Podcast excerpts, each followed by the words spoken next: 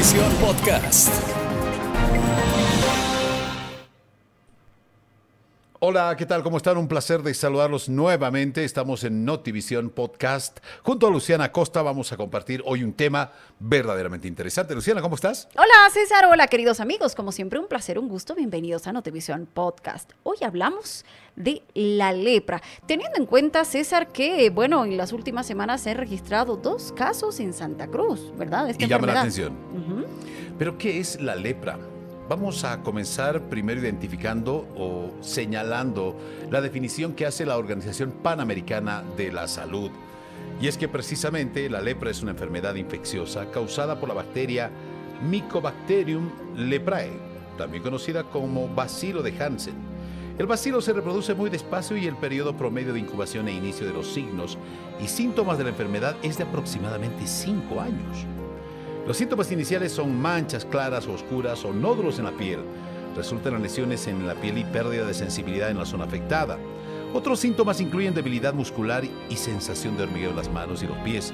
Cuando los casos no se tratan al inicio, los signos y síntomas de la enfermedad pueden causar secuelas progresivas y permanentes que incluyen deformidades y mutilaciones, como la reducción de la movilidad en las extremidades e incluso hasta la ceguera.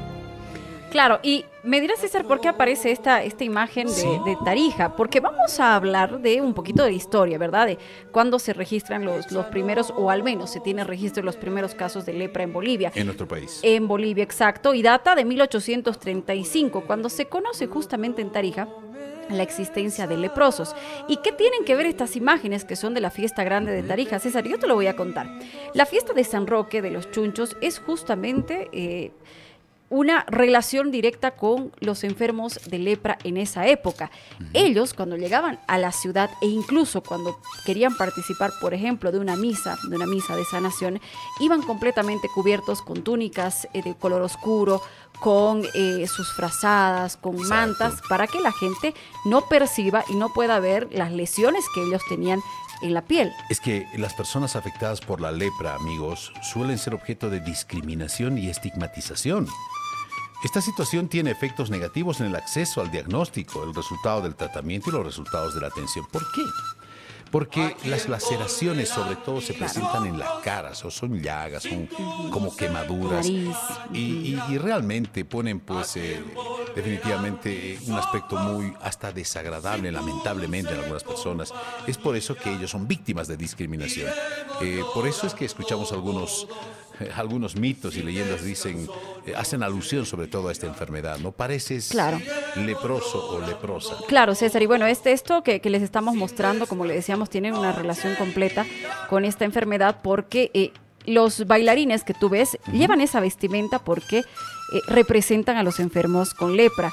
Son faldas largas, son ponchos largos, claro que con el paso del tiempo ya se fueron implementando colores y el turbante, porque los enfermos de lepra iban completamente cubiertos, incluido el rostro y la cabeza, para que no se los vean ni se los reconozca. Entonces, esos turbantes también representan justamente eh, toda esta vestimenta en relación a los enfermos con lepra. Y si te fijas, los, los bailarines, los danzarines, los promesantes chunchos, como se les llama en Tarija, ah. solamente tienen descubierta una pequeña gasa en los ojos para poder ver por dónde van y, claro, realizar este, esta, esta danza hermosa que es una fiesta muy, muy, muy grande en Tarija, te comento, César.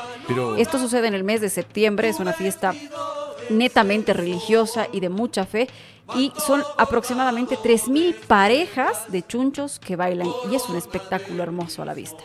¿Quién diría, verdad, que los antecedentes de este, de este baile, de esta danza, los chunchos, eh, como se los conoce en, en, Tarija, pues tienen este antecedente? O sea, eran enfermos de lepra quienes deseaban participar de esta actividad, ¿no es cierto? Claro, César, ellos llegaban a la ciudad y la gente entraba a sus casas, la gente, claro, como tú bien decías, ellos eran objetos de discriminación y era justamente San Roque quien les ayudaba a curar las laceraciones y de ahí viene también la conexión con los perritos, ¿verdad? Que el perrito perrito de, de San Roque le lamía las, las, heridas Las porque heridas. él se contagió de lepra, claro, por atender a los enfermos con esta enfermedad. Bueno, en Bolivia actualmente eh, tenemos, tenemos estos, estos casos. Hay dos una casos. persona que eh, perdió la vida eh, a raíz de otras complicaciones, claro, pero en lugares como en los trópicos de nuestro país también se registran algunos casos o se han registrado en algún momento. Seguro, sin embargo, desde la Organización Panamericana y la Organización Mundial de la Salud, la lepra es curable, eh, se controla.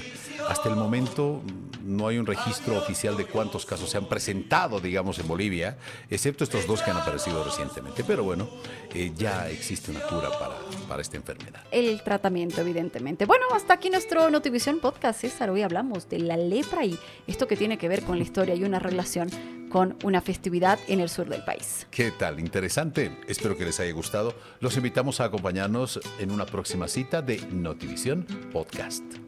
Adiós.